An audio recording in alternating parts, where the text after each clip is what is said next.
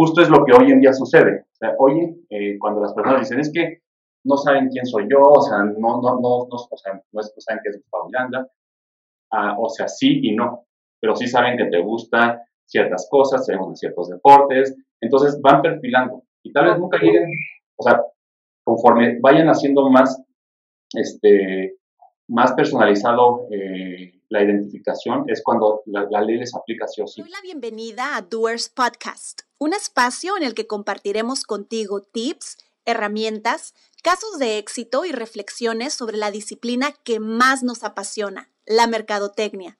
Prepárate, porque te convertirás en un doer.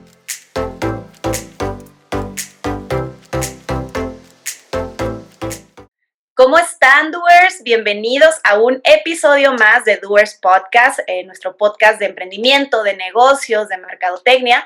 Mi nombre es Patricia Castillo, yo soy su anfitriona, ya me conocen, nos hemos visto en más de 20 episodios ya, pero el día de hoy vamos a abordar algo que es muy puntual, que es muy específico y que cae dentro de temas legales. Recuerden que hemos hablado, por ejemplo, del registro de marca, hemos hablado del tema de patentes un poquito. Bueno, vamos a continuar con un tema legal muy importante para las empresas. Y déjenme les presento, le voy a dar la bienvenida, ahorita les cuento un poquito más acerca de su perfil, quién es nuestro invitado del día de hoy. Está con nosotros el día de hoy el licenciado Gustavo Miranda, él es licenciado en Derecho eh, por la Universidad del Valle eh, de México eh, y también estuvo de movilidad en la Universidad Van Amsterdam estudiando Derecho Público Internacional y lo tenemos el día de hoy con nosotros precisamente porque vamos a hablar de ciberseguridad. ¿Cómo estás, Gustavo? Hola, Pati, ¿qué tal? Buenas noches. Muy bien, muy bien. Muchas gracias por la invitación y por la consideración. Eh, gracias por esa presentación. Este, pues sí, efectivamente soy, soy abogado. Eh, he tratado de quitarme como ese estigma de, de la abogacía tradicional. Okay. o, de, o, de, o, del mote licenciado. Oiga, licenciado. No, no, no, no. no. Definitivamente estoy súper alejado, estoy tratando de alejarme lo más posible de eso. Y bueno, espero que la plática que tengamos el día de hoy sea de su agrado. Muy bien, yo, yo estoy segura de que sí, estoy segura de que sí, porque es un tema eh, diferente, es un tema que no todos a lo mejor eh, pudieran tratar porque es algo muy especializado. Y déjenme les cuento precisamente un poquito más acerca eh, de Gustavo, no nada más acerca de su formación profesional, sino de su experiencia. Él ha sido consultor en privacidad y protección de datos personales, derivado de que él colaboró, fue parte de la red de abogados en, uno de los procedimientos que ejecuta el INAI, eh, el Instituto Nacional de Transparencia, Acceso a la Información y Protección de Datos Personales. Y actualmente es el, es el abogado de Jauregui y del Valle en temas de eh, TI, privacidad y protección de datos personales. Entonces, definitivamente se ha venido encaminando acerca de, de, ciberseguridad, como les decía, y protección de datos personales, que parece, parece como que ya a mí, a mí en qué me afecta, ¿no? O de qué se trata, Pati, o por qué, por qué nos van a hablar de esto en temas de negocios y por qué es importante para las empresas que sepamos de ello. Y te cedo la voz, Gustavo, precisamente. Eh, tú empiezas, bueno, tú colaboraste eh, hace unos años con el INAI, como venía diciendo. ¿Qué te llevó, qué te llevó a colaborar para esta institución? De qué se trataba, cuáles son estos procedimientos que manejan y por qué es importante que las empresas sepan eh, de qué se trata. De acuerdo. Eh, un poco para ponerlo eh, en contexto, algo, algo que, o una de las cuestiones que más me motivaron a, entrar en el tema de protección de datos ha sido, pues bueno, hoy en día tenemos o somos un poco más sensibles a, a que existe un gran intercambio de información. Lo que quiere decir que las personas con la intención de consumir algún bien o servicio proporcionan información y, y las empresas ofrecen esos bienes eh, y, productos y además aprovechan la información de las personas. Ahora, con este intercambio a gran escala lo que se ha, ha, podido realizar es generar una serie de perfiles en donde la atención va muchísimo más allá de solamente una campaña publicitaria para aquel que cruzaba por la calle o aquel que veía el anuncio. Hoy ya tenemos eh, publicidad que va enfocada a personas con cierto perfil. A raíz de ahí, eh, pues es que nace esta eh, curiosidad por saber cuál es la regulación que existe o cuáles son las obligaciones al, al, entablar este tipo de relaciones que es un intercambio de, información como tal, ¿no? Eh, bueno, como brevario cultural y con la intención de no, no este, llenarlos de, leyes ni demás, les voy a, platicar que, bueno, el, tema de protección de datos personales en México viene a raíz de una reforma al artículo 16 constitucional. Este artículo que habla sobre eh, la garantía de nadie, de nadie puede ser molestado en, su persona, se le agrega el párrafo en donde, en donde señala que todos tienen el derecho a la protección de datos personales y se otorgan los derechos que se conocen como ARCO, que significan acceso, rectificación, cancelación y oposición. ¿no? Ok. A los, a eh, los individuos, a las personas. Así es, a las personas físicas, ¿no? Esto, es de, personas físicas. Ahora bien, ¿por qué nace esta intención de, de, participar con la autoridad? Pues efectivamente, ¿no? Cuando se expide la ley, la ley es de 2010, eh, viene una serie de modificaciones, el reglamento viene de 2011, y el INAI, antes de ser el INAI, era un instituto federal, el Instituto Federal de Acceso a la Información y Protección de Datos. Entonces, claro, es, es, un, si hablamos de 2010-2011, tenemos que no, no han pasado más de 10 años y pues era bastante atractivo, resultaba bastante atractivo participar con la autoridad porque efectivamente, si tú me preguntas cuando iniciamos este, esta, esta parte laboral, pues la verdad es que el propio instituto tenía muchas dudas, ¿no? Había muchas cuestiones que pues de repente no se conocían. Había empresas que no tenían conocimiento de, de la autoridad como tal. Este, eh, eh, o sea, fue un tema literal de, de, bastante aprendizaje. Ahora, ¿por qué es atractivo? Pues porque al final lo que, lo que uno hace, y particularmente en el área que me tocó participar, eh, pues va enfocado a los procedimientos que tiene la ley y que el instituto es el encargado, el encargado de vigilar y de hacerlos cumplir, ¿no? bueno, les digo que a mí me tocó participar en el área de verificación, pero, eh, y esto también para que se tenga un poco de contexto, eh, la ley, eh, en la ley existen tres procedimientos, además, bueno, dos procedimientos más, además del de verificación, ¿no? hay uno que es el, el, procedimiento de protección de derechos. Este, y a resumidas cuentas, es, es un procedimiento en donde una persona, cualquier persona, le hace una solicitud a una empresa para saber qué datos tienen de ellos, en su caso, si se tienen que rectificar la información, o bien cancelar, o de plano oponerse al manejo que se le están dando, ¿no? Ok, ok. Y esto entonces, existe una, etapa previa en donde, en donde una persona acude con las organizaciones y ya hace estas solicitudes, ¿no? Las empresas, a su vez, dan una respuesta y a partir de esa respuesta existen dos situaciones que se pueden dar.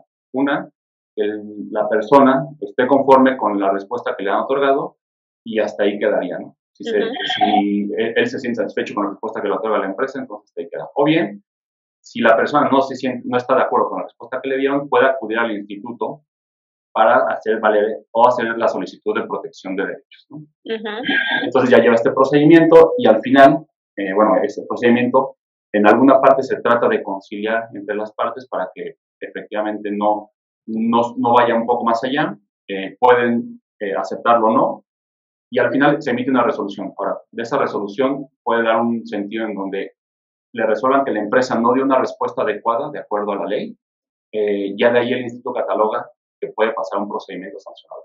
Por ejemplo, Gustavo, ahí, ok, en este tema, ¿no? Protección de, protección de derechos. Yo le pregunto a la empresa eh, Mi Ranchito, eh, que cómo, ¿qué le puedo preguntar?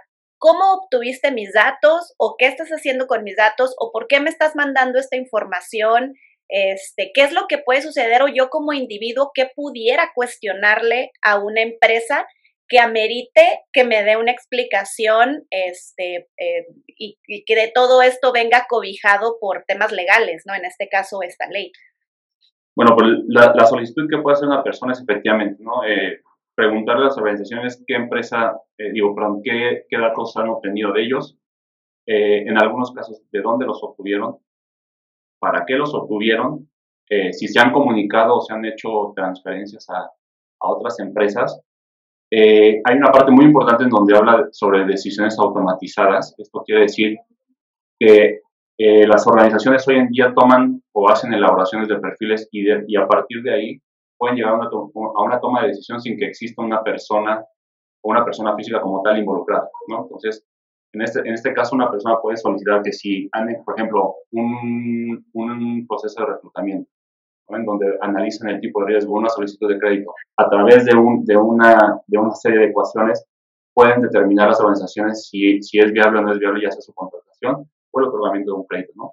Y entonces, a partir de ahí, tú puedes saber y conocer este, si, es, si ha sido parte de una decisión automatizada y si es en, su caso puedan este, modificar la respuesta que te otorgaron, ¿no? Pues creo que es algo muy importante que conozcan las, las personas. Por otro lado, eh, existe el derecho de rectificación. ¿Esto qué quiere decir? Hay dos supuestos, ¿no? Y se parte de la premisa de que, un, de que una empresa de buena fe da por hecho que si, en este caso, por ejemplo, yo llego y me presento y le digo, oye, soy Gustavo Miranda, tengo esto, esta información, soy de, soy de, tal ciudad, da por hecho que es, es información verídica. Ahora bien, esta información, en dado caso que no haya sido eh, correcta o bien en el tiempo puede cambiar la información, entonces hay de dos. Mientras no existe una actualización eh, a esta información, este, la empresa la puede seguir manejando o bien el titular puede acercarse y decir, oye, ¿sabes qué? Te comento que hoy en día ya no vivo en Monterrey, me acabo de mudar a Chiapas y entonces por favor actualízame, actualízame esta información que tienes de mí. O bien, si la empresa se llegara a enterar, ¿no? Imagínate, me fui igual, ¿no? Ya ahora este, no avisa a nadie, pero se enteran, entonces existe esa obligación de actualizar. ¿Por qué? Porque imagínate que, no sé, que por un error de captura de la información te diagnostiquen, te diagnostiquen con, no sé, con COVID, ¿no? Cuando no la tienes. Imagínate la afectación que puede existir, entonces por eso es importante tenerla actualizada.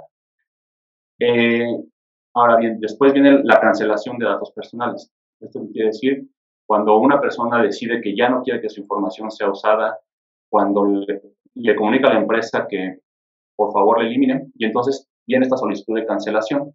Ahora bien, esta solicitud de cancelación pasa por, un, pasa por dos procesos, ¿no?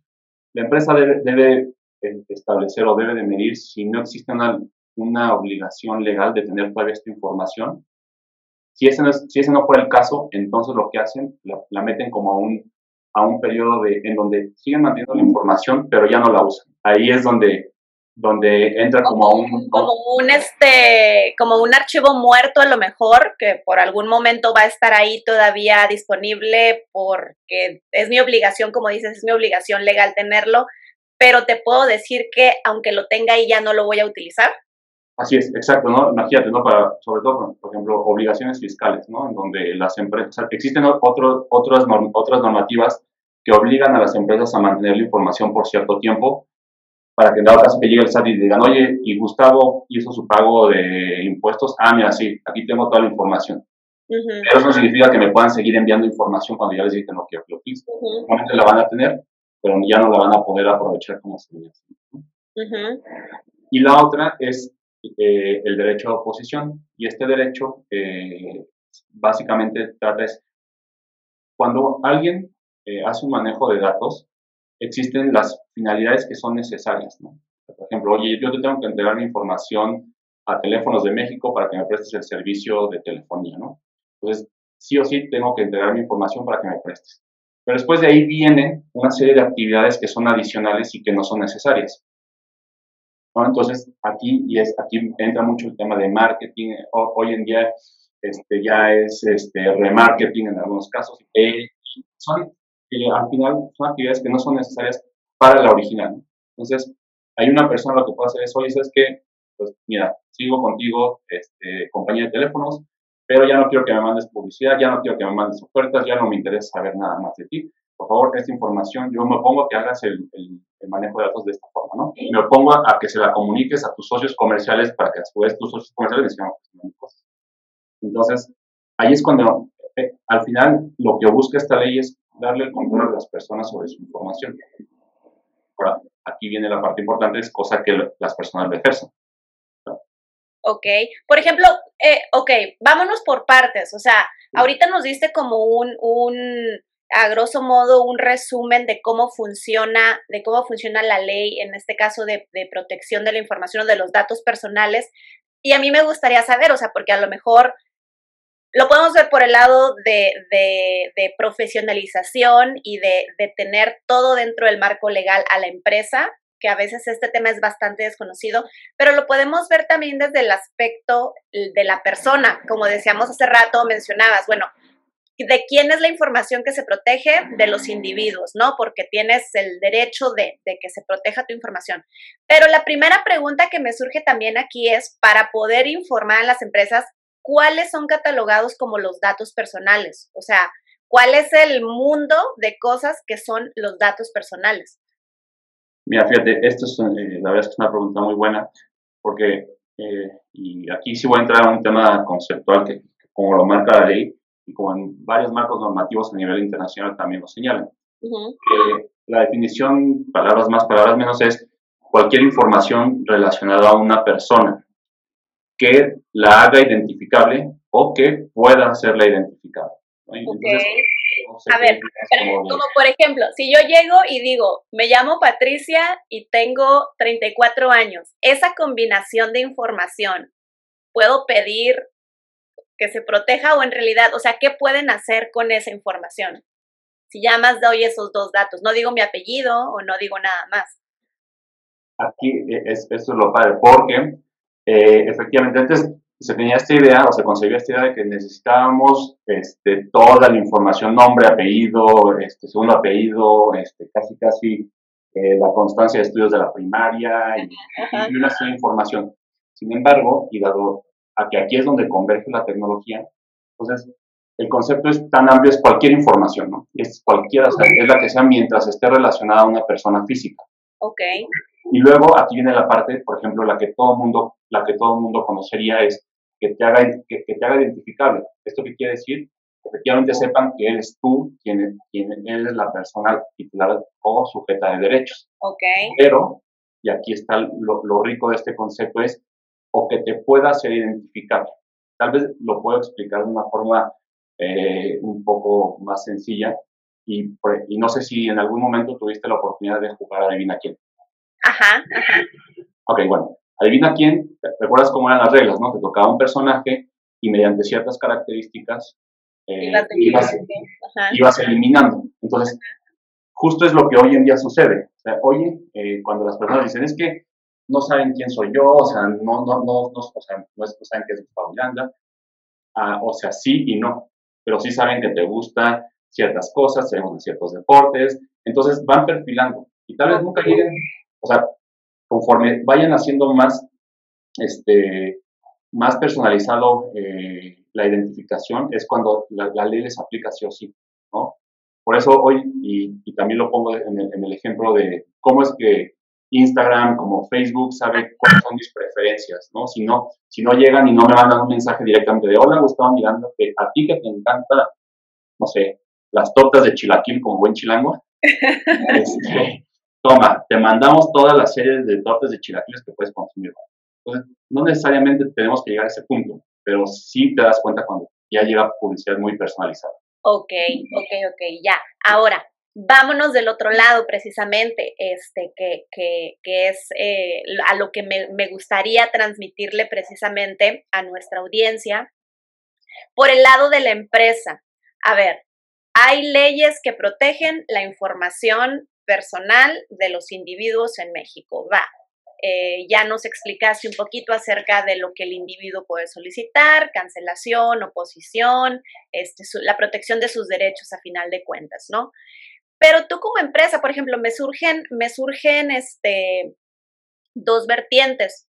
Número uno, como lo estabas comenzando a decir, el tema de las redes sociales. Prácticamente ahorita, no voy a decir que todas, porque no es cierto, pero la gran mayoría de las, de las empresas cuando ya están buscando nuevas formas de o innovan poquito o se quieren este, al menos tener algo de presencia digital, lo primero que hacen es abrir sus redes sociales, ¿no? Y como segundo paso, cuando ya este, estás un poquito más estructurado o cuando lo quieres hacer bien desde el principio, qué sé yo, pues también abres tu página web. Entonces, estas dos, estas dos plataformas, que bueno, en redes sociales vienen múltiples plataformas, estas dos plataformas, eh, a final de cuentas, por ejemplo, en tu página web, tú podrías, eh, voy a poner como ejemplo, este, no sé, tener un, un, boletín, ¿no? Entonces hay un, hay un muy típico, suscríbete a nuestro boletín. Entonces ahí pues yo ya estoy dando mi información personal, al menos voy a dar un nombre y voy a dar un correo electrónico, ¿no? Y en redes sociales a lo mejor les voy a dar me gusta y como dices, este, final de cuentas Facebook te permite segmentar, si hablamos de Facebook, segmentar a tus seguidores o segmentar a las personas para poderles hacer llegar la publicidad a quienes realmente este, la, la, requieran, ¿no? Entonces, se juega con muchísima información o con muchísimos datos de las, de las personas. En este caso, del lado de empresa, ¿cómo asesorarías o qué le, qué le diríamos a una empresa, a un empresario que tendría que hacer para no caer en ninguna omisión o en ninguna falta a esta ley? De entrada, eh, normalmente lo que, que les platico es, existen dos formas de cómo quieras, quieres acercarte a un tema de cumplimiento.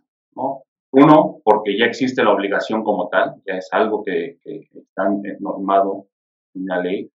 Eh, y otra como modelo de negocio, ¿no? en, donde, en donde una persona, si lo ponemos también de un, ejemplo un tanto este, un poco más sencillo, es con el dinero de una empresa, pues no es que le des acceso a, todo el mundo a la caja chica o la caja grande para que ande administrando, gestionando el dinero, ¿no? Pones una serie de candados. Entonces pasa lo mismo con la información. La información se vuelve un activo muy valioso para las organizaciones y si, si lo trasladas eh, o lo tratas de monetizar, te darás cuenta que tiene un valor más allá de solamente el dinero, ¿no? Entonces, partiendo de ahí, tú puedes decir, bueno, ya, una es la obligación de no me queda de otra, lo tengo que hacer, u otro es, oye, esto me cuesta, ¿no? Y, y más allá de que entremos a un tema de sanciones y demás, es, ¿qué pasa si se la llevan? Bueno, sí, puede, puede existir este riesgo de que tenga un inicio de un procedimiento, pero además todo lo que me, lo que me costó, la inversión que le metí, este, capacitar a la gente, obtener la información, este, literal, filtrarla y aprovecharla, el momento de perderlo, pues, pues cuesta. Ahora, ¿qué es, lo, ¿qué es lo que se recomienda, no? Y aquí hay una parte que quiero hacer la aclaración, ¿no? existe y todas las páginas de Internet saben que deben de tener un aviso de privacidad, ¿no? Ahí en el aviso de privacidad, en la parte más recóndita de la página de Internet, en el tipo de tamaño de letra, la más pequeña que se pueden encontrar, y pues bueno, ahí búscale y ya te bolas, ¿no? Que no se ve que nadie lo vea que nadie lo encuentre, pero ahí está. Sí, ¿no? Entonces, a, raíz de ahí se cree que ya es, ya es el cumplimiento, ¿no? Desde yo ya te estoy avisando y pues, si tú quieres bien y si no, pues este, ya te amolaste. ahí de Sí, ahora bien, el aviso de privacidad solamente representa un 10% del cumplimiento de toda la ley. Ok. De hecho, el aviso de privacidad debe ser el resultado de, de un programa de manejo de datos o un, un, manejo de ciberseguridad al interior de la organización, en donde se ve reflejado ahí, ¿no? donde tú le comunicas, porque solamente lo que hace ese documento es comunicarle a la persona las condiciones a las que se va a someter su información. Ajá. Hasta ahí. Ese aviso de privacidad no te va a defender, no, no tiene medidas de seguridad, este, no contempla las, las otras obligaciones que establece la ley. en realidad, así como lo mencionas, el aviso de privacidad es un 10% del cumplimiento que deberías de estar haciendo y en realidad el aviso de privacidad, casi, casi si nos fuéramos a un escenario ideal, sería el no por, no por decir hazlo al último, sino el punto culminante de todo lo que has establecido dentro de tu organización para la protección de datos hacia de los externos y los internos también, ¿no? O sea, también hay cierta protección de la información de tus colaboradores que debes de cuidar o de tus socios comerciales.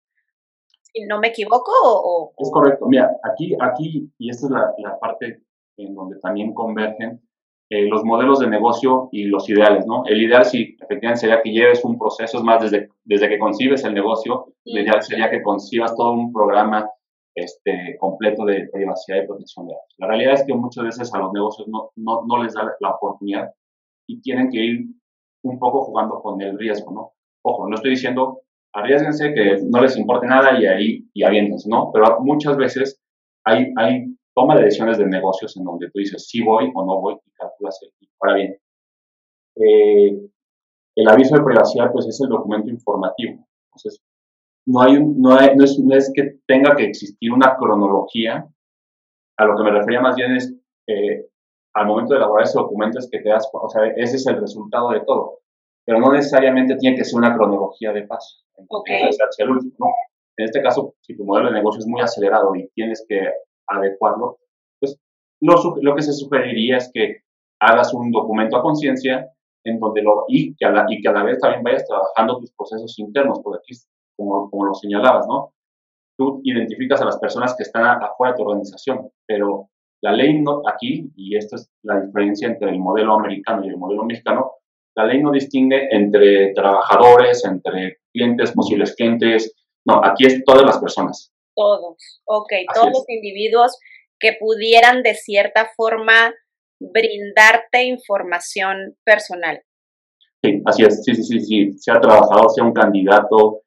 Y mira, te comparto un ejemplo de, o sea, cuál es el resultado que te puede dar en, un mal manejo de información. Hay dos cosas, y me voy a regresar este, unos años atrás, pero mira, eh, por ejemplo, alguien se ha preguntado eh, cómo sucede uno de los este, crímenes más atroces de la humanidad, que es el holocausto. O sea, cómo, cómo sí, o sea, es para dimensionar, porque muchas veces las personas como que piensan, ah, a mí qué me van a hacer, no me sucede nada, pues yo soy una persona. Ok, pues para llegar a ese punto no fue que este, las personas que perpetraron salían a la calle a buscar personas y, al azar iban escogiendo personas y las iban a pesar. No, ellos tenían información de cada una de las personas que fueron este, tomando prisioneros. Y esa, y esa información estaba en papeletas, literal eran, eran, eran ficheros físicos, porque en ese entonces y se, y se eh, procesaban a una velocidad un poco menos, o sea, menos rápida a la que actualmente se procesa. Claro. ¿No? Entonces, digo, este es un caso muy, muy, muy extremo, pero es como para dimensionar. Ahora bien, uno aterrizado a la realidad es, eh, han existido páginas, eh, bueno, sitios web o este, blogs en donde se aprovechan de la información que están en redes sociales, llámese Instagram, llámese Facebook, y a, y a partir de ahí generan una base de datos de todos sus suscriptores ya sea que le den like, que se, se vuelvan o se unan a su fanpage y demás, ¿no?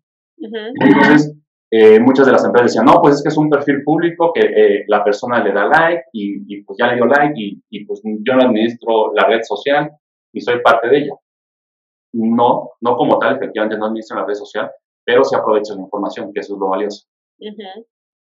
Ahora, si hay una brecha de seguridad, si hay una violación a tus medidas de seguridad y aunque toda tu base de datos esté montada en Instagram, en Facebook, en Twitter, eventualmente existe una responsabilidad, ¿no? Y eso es lo padre que la ley, o sea, la ley te dice, tú puedes almacenar la información en donde quieras, o sea, no, es, no hay una restricción, siempre y cuando cumplas con la normativa. Ok, ok, ok, ok. Va, tú, tú, estuviste, tú estuviste en el INAI, nos mencionabas hace rato, en el proceso de auditoría, ¿correcto? Entonces, vamos a, vamos a, a, pensar, o digo, ojalá que, que, las empresas hagan correctamente sus procesos, ¿no? Pero estoy segura de que hay casos en, en donde no. Entonces aquí me surgen algunas preguntas. Número uno, eh, ¿por qué en este caso el INAI le puede ejecutar o puede enviar una auditoría a una empresa? Número uno. Y número dos, si existen las sanciones y cuáles son por el mal uso o mal manejo de la información o la falta de una estructura para el manejo correcto de la información. Y si hay algún caso a lo mejor que nos puedas mencionar o que algo que nos puedas este, eh, compartir, que a lo mejor se hubiera solucionado de la forma más sencilla, pero por no hacerlo precisamente tuvo consecuencias. Correcto. Eh, mira, eh, la, la, parte del INAI, hay, hay dos formas que esta autoridad puede iniciar el procedimiento de verificación, es como una auditoría. Una es cuando una persona se eh, denuncia eh, hechos que pueden considerarse o que contravienen a, a, la ley, ese es el caso más común. O la otra, se le llama que pueden iniciar procedimientos oficios y esta es básicamente la facultad que tiene una autoridad que al momento de, o que tiene conocimiento de un hecho que resulta relevante y que pueda constituirse en, un, en una contravención a la ley, ¿no? Entonces, e, esta facultad es literal, no necesita de, de, una persona que llegue a denunciar, sino, no sé, aquellas noticias como las que de repente suenan que a alguien le robaron la base de datos, ¿no? A alguien sufrió una vulneración a sus medidas de seguridad. Ah, bueno, pues el INAI, o sea, en el momento en que lleguen oídos de la autoridad, va a iniciar el procedimiento. Ojo, aquí también es algo muy importante, a pesar de que el INAI esté físicamente ubicado en la Ciudad de México y que no tenga, como algunas otras autoridades de la Administración Pública Federal, que no tenga otras este, como delegaciones, no significa que no tienen la capacidad de vigilar. De hecho, este, varias de las auditorías que, hace el INAI son en los estados. En este caso, obviamente, eh, Baja California no ha sido una excepción. Este, podría, podríamos hablar de todos los estados que efectivamente el INAI ejerció todas sus facultades. Ahora bien, ¿no? esas son la forma en que puede iniciar un procedimiento. Ya. En el tema de sanciones, ¿existen? Las sanciones eh, están catalogadas entre 8 mil y 30 millones de pesos. ¡Wow! Eh, 8 mil pesos, eh, y, mucho depende del tipo de infracción que se haya cometido, pero 8 mil pesos, pero podría decir casi en un 80% sería solamente sujeto a una persona física. ¿no? Eh, ya mucho, mucho de lo que se basa es efectivamente el revenue o los ingresos de las, de las organizaciones para determinar esa multa, ¿no? Pero a considerar son tres aspectos, ¿no? Uno es la capacidad económica de la empresa o de la persona física que violó la ley. Otra es este, el, la fracción o, el, o la conducta que contravino la norma. Y otra, la, la intencionalidad, o bien si, si, es, si es una persona que ha repetido una sanción. ¿no? esos son, los aspectos que considera la autoridad al momento de, emitir sus multas. pues en, un principio, esto, eso es del conocimiento público, pues hubo este, instituciones financieras que fueron sancionadas con una, una cantidad considerable, ¿no? Y, insisto, ¿no? Mucho, mucho depende del tipo, ahora sí que el tipo de empresa que eres.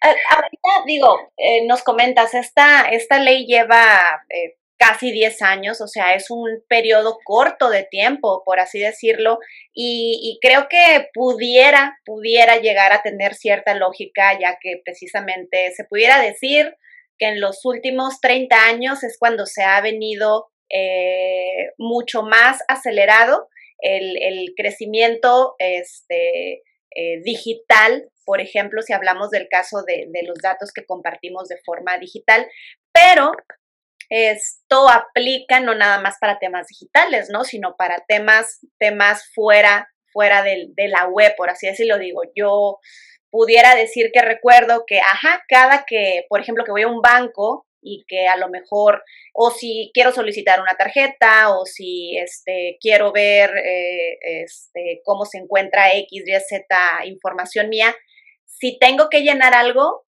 junto con ello me dan, me dan el aviso de privacidad, me, me, dan una, primero un formato siempre así de, ah, esto es lo que tiene que llenar y ese es el aviso de privacidad. O incluso antes de que puedan checar a lo mejor mi buró de crédito, primero tienes que llenar el aviso de privacidad, ¿no? Entonces, a lo mejor en los últimos años se ha vuelto, se ha vuelto un tanto este, más de mayor conocimiento eh, de las empresas. Este, pero ¿qué, qué, qué sigue? O sea, ¿realmente vamos avanzados en esta materia? ¿Hay todavía mucho desconocimiento? ¿O realmente qué, qué sucede? O sea, ¿qué es lo que ya en la práctica sucede? Ok, eh, aquí, y, lo, lo, voy a tratar de dividir en partes para también que tengamos un contexto. Eh, existe esta, eh, bueno, más bien tenemos o, enfocamos mucho eh, al marco regulatorio europeo, en donde ellos, por, insisto, eh, a raíz de, estos hechos lamentables, hicieron una modificación en cuanto al tema de manejo de información, y no sé si pionero sería la palabra, pero son los que más han tratado de desarrollar eh, el tema, ¿no? Actualmente, el marco normativo que se conoce como el Reglamento General de Protección de Datos es el modelo de, de normatividad que ha estado impactando alrededor del mundo. ¿Y esto por qué? Porque hay una peculiaridad de, este norma, de esta normatividad en donde se incluyen y dado que los negocios actualmente no necesariamente tienen que estar físicamente en el territorio en donde se está regulando, los, europeos dijeron, bueno, no vamos a parar eh, la innovación, no vamos a parar los modelos de negocio que están creando, pero si también estas organizaciones aprovechan de esta tecnología, pues debería existir una obligación. Entonces, pasa de lo, pasa, y es lo que se conoce como extraterritorialidad, en donde en algunas situaciones la norma europea les puede aplicar a las empresas, empresas en Estados Unidos, en México, en cualquier parte del mundo. tenemos esta parte. Ahora bien, México. México tiene 10 años y te puedo decir que es uno de los países más relevantes en, América Latina en el tema de protección de datos. Eh, la autoridad que es el INAI es, ha sido una, autoridad que ha sido también señalada como una autoridad que promueve mucho el tema de, esta, de la protección. Y sí, efectivamente, 10 años no suena mucho y todavía creo que existen áreas de oportunidad. Sin embargo, creo que hacia allá va, ¿no? Eh, y ahorita, ¿y por qué hacia allá va? Eh, recientemente se, se firmó y se ratificó y se publicó el acuerdo que sustituyó al el Telecan, ¿no? Y particularmente, bueno, este, este acuerdo que involucra a Canadá, Estados Unidos y México, eh, hay un apartado eh, que señala el tema de economía digital. Ese apartado del, del acuerdo eh, habla efectivamente, que reconoce que debe haber un intercambio de información para todo el tema de la economía digital, pero que este intercambio de información tiene que existir un marco normativo que regule la información como tal. Entonces, ¿esto qué significa? Que los países identifican que hay este, esta evolución, este, estos modelos de negocio que se están dando y que entre los tres países van a beneficiar, pues, al final es un es una, este acuerdo de, de, comercio y entonces dicen, bueno, efectivamente solamente hay que tomar eh, la parte regulatoria para que efectivamente se pueda hacer de acuerdo a los estándares internacionales, ¿no? Aquí ya viene la otra parte, que es eh, la diferencia entre México, Estados, entre los modelos normativos entre México y Estados Unidos. Y hoy eh, es un gran debate en Estados Unidos el tema de privacidad, ¿no? Porque ellos lo perciben como un tema, eh, más que un derecho fundamental, lo perciben como un derecho del consumidor. Y entonces, aquí viene esta parte, ¿no? En donde dice, bueno, tiene, que ser, o sea, se tiene que cumplir con una condicionante que es como consumidor para que entonces se apliquen ciertos ciertas regulaciones. Ok. Entonces, entonces, Estados Unidos como tal no tiene una ley federal y más bien tiene leyes sectoriales, ¿no? Entonces, o sea, ahí es donde... Si voy con una empresa, le doy mi información, pero al final no le compré o no tengo forma de demostrarle que sí consumí su producto, su servicio, ¿no aplicaría? En algún, a, hoy, digo, el, debate se ha levantado, por ejemplo, California hizo un, un, un esfuerzo en, en publicar una ley que fuera más allá de solamente este, de un términos y condiciones, ¿no? donde le otorgó derechos a sus ciudadanos como tal para que se pudieran ejercer ante las empresas. Pero sí, la, percepción de, de, Estados Unidos en cuanto al derecho de protección de datos está más apegada a un tema de consumidor, no como un derecho fundamental. El derecho fundamental es, y por eso es de lo que hablábamos, ¿no? No, no se distingue entre si eres un candidato, si eres un comprador, sino es, esa es la única diferencia. Ok, muy bien, pues es un tema, es un tema muy, muy interesante, muy extenso, creo yo también. Creo que, o sea, pudiéramos hablar del aviso de privacidad, que, que por ejemplo, cuando platicábamos contigo, cuando platicamos también con, con nuestro abogado de, de, de, de propiedad intelectual acá en Tijuana acerca de ello, pues es todo un mundo, era como, wow, o sea, de verdad todo esto debe de contener el aviso de privacidad pero sabiendo, por ejemplo, que, esto, así como lo mencionas, es a lo mejor solamente una pequeña parte de todo lo que una empresa pudiera hacer, la verdad es que al menos a mí me deja pensando mucho en, en, en realmente cómo lo estamos haciendo, ¿no? O sea, si lo estamos haciendo correctamente. Y así como cuando platicamos con Ricardo Villa acerca de Cofepris y de que a lo mejor ni mañana, ni en tres años, ni en diez años te va a llegar una auditoría o te van a multar, pero a final de cuentas eso es algo que debes que debes cumplir o que debemos cumplir si, si te lo exige la ley, ¿no? Por ejemplo, en el caso de Cofepris hablamos eh, eh, del segmento o del sector de la industria médica, ¿no? En el tema publicitario para las, para las clínicas, para los consultorios, para los doctores, es un tema también delicado, el cómo lo ejecutas. Entonces, tienes que cumplir con ciertas cosas. En este caso también, y sobre todo porque, porque a veces creo yo que sin darte cuenta, la empresa solicita o recibe información, ¿no? Y todos los días, o sea, todos los días en el, en el simple entendido de que, de que tenga redes sociales, todos los días puede estar recibiendo información acerca de, de sus consumidores o no, ¿no?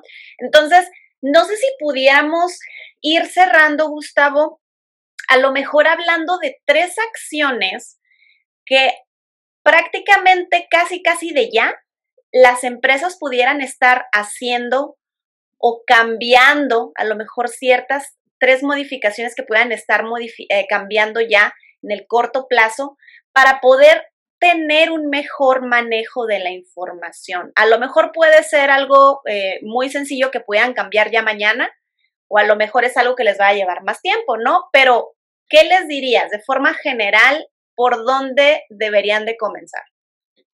Uno, bueno, eh, ya este es más bien como el bonus, es, ah, se tiene que quitar la idea de que es una inversión excesiva porque no necesariamente. Hay que identificar la organización, ¿no? el tamaño de, la organización, la capacidad económica de la organización para que de ahí se hagan esfuerzos relativamente en donde no sea un tema perjudicial. ¿no? no, no, te vas a obligar a lo imposible para, llevar a cabo un cumplimiento. Creo que sí se pueden hacer eh, acciones que efectivamente no requieran una inversión en el fondo. ¿no? Es imposible porque me requiere, o sea, no va a quedar sin capital. Pero a, grandes rasgos, ¿qué es lo que yo sugeriría? Es, uno, identifiquen su flujo de datos. El flujo de datos es muy importante. Es desde cuándo lo tengo, por qué áreas pasan, para qué lo estoy utilizando, y de ahí puedo determinar si la información es necesaria, ¿no? Porque hay que pedimos información que resulta irrelevante, ¿no? Hay veces que no necesito tanta información para ofrecerle algún servicio o un producto. Entonces, si haces, una, si haces un plan estratégico de decir, oye, necesito esta información, la voy a obtener mediante página de internet, mediante Instagram, pues ya ahí ubicas, ah, y van a pasar por estas tres, cuatro personas o estas tres, cuatro áreas de, mi empresa. Entonces, a raíz de ahí ya, ya, identifico, ya sé por dónde va la información. Entonces ya tengo un, diagrama de, de, cómo, de cómo va hasta cuando efectivamente la elimino. Ok. Cuando ya no resulta necesario. ¿no? Entonces, me parece que es un, es un básico. Ok. Dos, eh, hay que identificar eh, que los procesos son llevados por personas. Entonces, yo puedo montar una serie de medidas de seguridad al interior de mi organización, puedo hacer todas las actividades de cumplimiento, pero si no refuerzo toda la estructura en conocimiento a mis empleados, entonces va a resultar este, irrelevante, ¿no? Hay, hay claros ejemplos en donde empresas con un gran poder adquisitivo eh, se meten en un tema de, procedimientos porque no cifraron la información, no le pusieron una contraseña al archivo, o bien, en vez de poner copia oculta a todos los correos electrónicos, los ponen copia visible. Eso son como esos pequeños detalles que al momento en que tú sensibilizas a un trabajador, entonces, a raíz de ahí, y como además somos, eh, la verdad es que somos muy tenientes al error, creo que se, se puede, este, se puede minimizar ¿no? es, ese riesgo. Ya, sería, sería como identificar a las personas que tienen acceso a ese flujo de datos, a que manejan los datos y sensibilizarlas o incluso capacitarlas para que puedan tener un buen manejo, ¿no? Como dices, digo, la empresa está hecha de personas y al final de cuentas los que van a manejar la empresa, eh, perdón, los datos este, de las personas en la empresa, pues son personas también, ¿no? Así es, así es, así es. Y, y el último, y creo que en este orden de importancia es, eh, de, verdad, o sea, identifiquen este, que toda la información no significa que es una, no es una vía, o sea, no, no significa que cuando te entregan la información estás autorizado o es una vía libre para hacer lo que se, se necesita con la información, ¿no? Okay. Eso es muy importante porque de repente algunas organizaciones ya tengo la información y hay que ver cómo, cómo vamos a hacer más y, y de repente entran como esta dinámica este, no significa que te han dado un, un, pase libre para que la información se haga con lo que tú creas, ¿no? Y, y es ese, y la información pública, que es otro que también es sumamente recomendable, la información pública no significa que ya es, es de libre uso.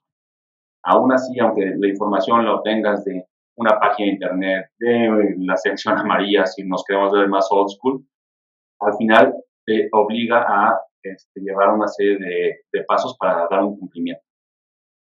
Ok, ok, ok, ok. Usar la información este, no es un juego a final de cuentas, ¿no? Eh, creo que todos deberíamos de estar pendientes eh, de, de ello.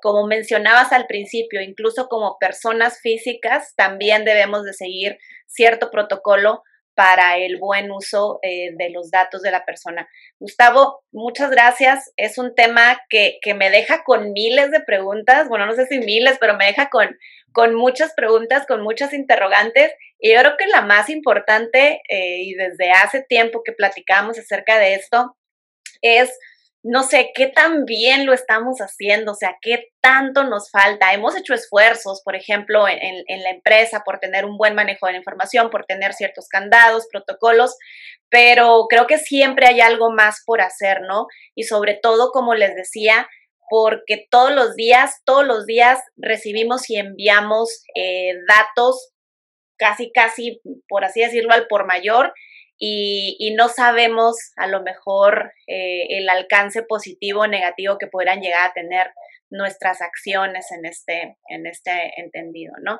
Eh, ¿cómo, ¿Cómo podemos encontrar más información que nos recomiendas? ¿Dónde podemos consultar si queremos enterarnos más? O incluso cómo podemos contactarte también para eh, aquellas empresas que les interese posiblemente entrar en algún proceso de consultoría de este tema. Pues eh, mira, eh, información, creo que la página de el INAI es bastante, eh, o, o, tiene bastante material para, para, para, que tengan como esta parte, para que no empiecen en cero, por así decirlo.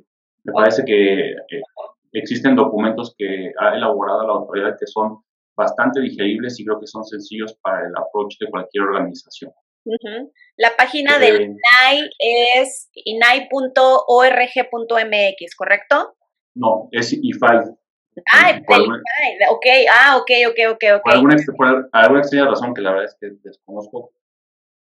ah, no, creo que sí, sí tienen el, no, perdón, es INAI, sí es cierto, es INAI. No, no, mentira, mentira, mentira. Porque antes, antes era, antes era IFAI o todavía funciona también. No, no, no, ya es, bueno, el instituto era el IFAI, efectivamente, pero no creo que no se hicieron el, el cambio de, a inai.org.mx. Ok, sí, sí, sí, sí. Ok, inai.org.mx.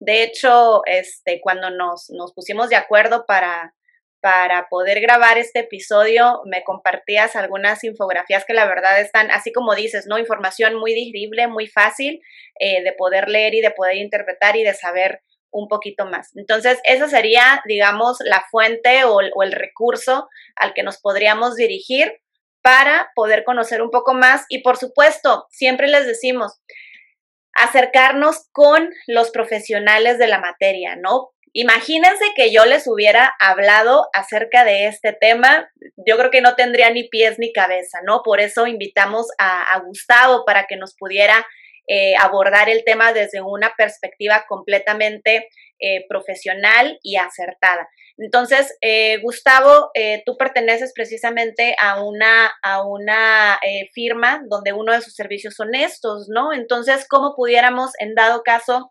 este, contactar con, contigo o con la empresa en caso necesario? Pues me, me, pueden escribir, si, así lo desean, a mi correo que es gmiranda arroba jaureguidelvalle.com. Este, ahí cualquier, cualquier, este, cualquier duda, cualquier acercamiento, con mucho gusto les podemos ayudar.